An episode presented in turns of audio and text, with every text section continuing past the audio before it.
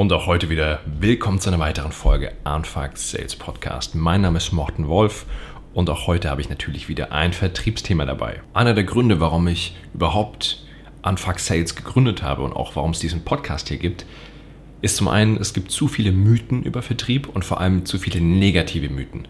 Zu viele Menschen, die mit Verkaufen negative Dinge verbinden. Und das ist einfach Blödsinn, weil wir Menschen lieben es zu kaufen, aber offenbar hassen wir es zu verkaufen. Und das ist einfach Schwachsinn, weil natürlich kann Verkauf für etwas Schlechtes verwendet werden, indem man Leuten Wachsinn verkauft, böse Produkte, schlechte Sachen. Aber Verkauf kann ja auch anders gesehen werden, weil manchmal bieten wir Menschen Lösungen für Probleme an, von denen sie noch nicht mal wussten, dass sie die Probleme haben und plötzlich ist deren Leben sehr viel besser, weil wir unseren Job als VerkäuferInnen richtig gemacht haben. So, jetzt will ich heute aber mal ausnahmsweise nicht auf dem Thema Zielgruppe rumreiten, wie ich sonst so gerne mache, sondern heute ein anderes Thema und zwar Thema Bitcoin. Keine Sorge, das wird jetzt hier auch kein Finance-Podcast und ich gehe auch nicht auf die Technologie oder Sinn und Unsinn von dieser, von dieser Kryptowährung ein, sondern Heute geht es ganz ausschließlich um eine Sache, die wir von Bitcoin bzw. dem Hype darum aus Marketing- und Vertriebssicht lernen können.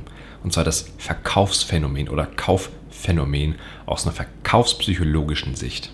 Ich habe mich kürzlich mit einem, mit einem Freund unterhalten, der ein ganz interessantes Kaufverhalten hat. Also wenn der online Produkte kauft, in dem Fall ging es um irgendein Stück Möbel für sein Wohnzimmer, ähm, Bevor er den Kauf abschließt, googelt er erstmal noch endlos nach Möglichkeiten, noch irgendwo Rabatte zu bekommen. Ne? Geht auf irgendwelche Vergleichswebseiten, um irgendwie 5 bis 10 Prozent Rabattgutscheine zu bekommen. Die gleiche Person hat mir nur ein paar Tage vorher erzählt, dass er 2500 Euro in Bitcoin investiert hat.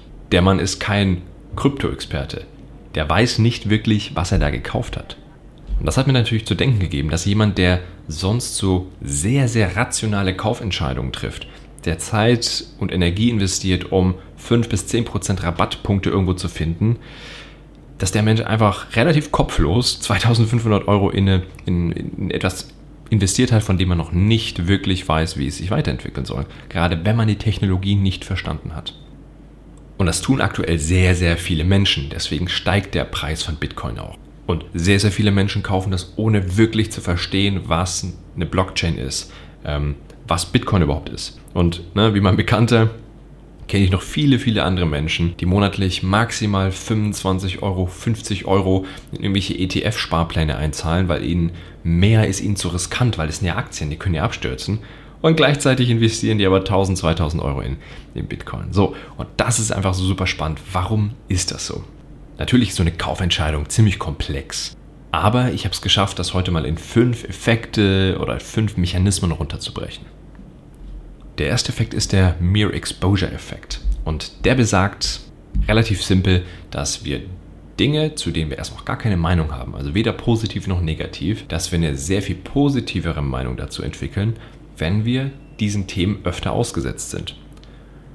Und das ist erstmal völlig egal, was die Nachrichten da beinhalten, denen wir ausgesetzt sind, sondern einfach nur die Tatsache, dass wir immer wieder ein Logo einer Firma sehen, dass wir immer wieder eine Marketingbotschaft von etwas sehen das bringt uns schon dazu, das als positiver wahrzunehmen. Einfach nur, weil wir es gewohnt sind. Kurz vor Weihnachten pflastert Coca-Cola die komplette Innenstadt mit Weihnachtsgrüßen.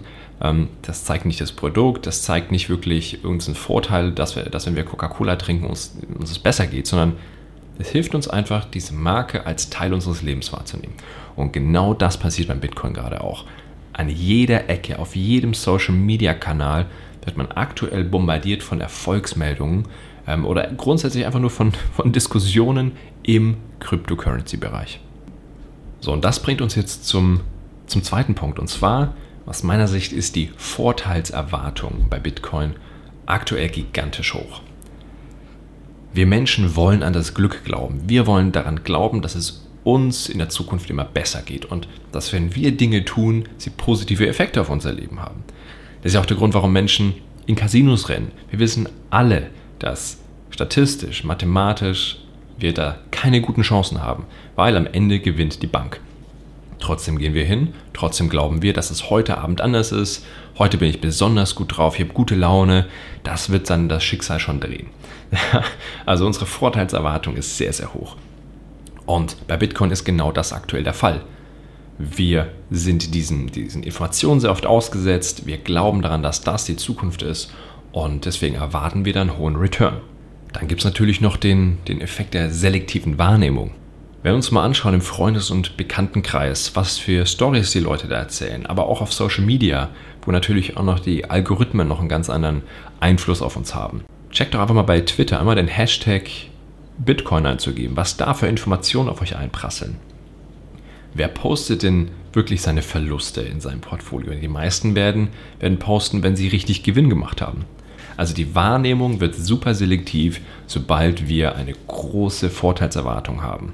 Natürlich spielt auch das Thema FOMO, also Fear of Missing Out, eine große Rolle, weil wenn das jetzt gerade alle meine Freunde machen, wenn die jetzt alle 10.000 Euro investieren und ich nicht, und in fünf Jahren ist das 100.000 Euro wert, dann haben die 100.000 Euro und ich nicht. Ziemlich simpel. Dann gehen die alle groß feiern ne? und äh, ich kann da gar nicht mitmachen. Also das ist natürlich der klassische Effekt, den wir nicht nur bei Bitcoin jetzt sehen, sondern den siehst du genauso bei Clubhouse, war das vor ein paar Monaten der Fall. Bei so ziemlich allen Trendthemen ist FOMO gerade in unserer Generation ein ziemliches Thema. So, und jetzt gibt es natürlich noch eine unglaubliche Menge von sogenannten Experten bei diesen neuen Themen. Leute, die sagen, ich habe das verstanden, mein System, ihr wisst, von welchen Leuten ich rede. Und wenn wir uns entschieden haben, in Bitcoin beispielsweise zu investieren, dann suchen wir uns natürlich Gründe, warum das die richtige Entscheidung ist. Weil wir wollen natürlich uns nicht beweisen, dass wir eine schlechte Entscheidung getroffen haben. Das heißt, wir sind sehr, sehr selektiv in der Wahrnehmung nach positiven Geschichten. Und das ist der Confirmation Bias. Ich will, dass die Erfolge wahr werden, also suche ich mir Gründe dafür. Wenn ihr euch erinnert, ich hatte ja in einer Folge relativ zum Beginn des Podcasts mal das Thema Entscheidungsfindung besprochen. Also wir Menschen entscheiden im ersten Schritt emotional und finden dann rationale Gründe, warum das die richtige Entscheidung ist. So, und was heißt es jetzt für uns im Marketing und Vertrieb? Ich sage jetzt ganz bewusst Marketing und Vertrieb, weil das ein Thema ist, das ihr nicht alleine im Vertrieb lösen könnt. Ihr müsst das von vorne, vom allerersten Berührungspunkt, also im Marketing, bis zum Closing im Vertrieb denken. Und ich bin sowieso kein Freund davon, Marketing und Vertrieb zu sehr zu, zu entkoppeln. Also, erstens emotional, nicht rational entscheiden. Also eure Kunden entscheiden emotional, auch im B2B. Niemals vergessen, da ist der, der Prozess ein Ticken komplexer und es gibt auch mehrere, mehrere Entscheidungspunkte. Aber auch da erstmal entscheiden die Menschen emotional und rationalisieren dann ihre Entscheidungen eure Kunden wollen euch glauben. Grundsätzlich. Ja? Sie wollen euch grundsätzlich glauben. Die wollen natürlich die schöne, heile Welt. Die wollen diese Gewinnerwartung. Also stellt sicher, dass ihr auch diese Gewinnerwartung eures Produkts, eurer Dienstleistung in den Vordergrund stellt. Das wird euch mehr Kunden bringen. Das wird euch diese Kosten einsparen. Ganz oft sind wir da eben nicht klar genug in der Kommunikation. Und früh anfangen im Prozess, deswegen auch im Marketing. Nicht erst im ersten 1 zu 1 Kontakt, sondern vorher schon. Nutzt ihr den Mere Exposure Effekt?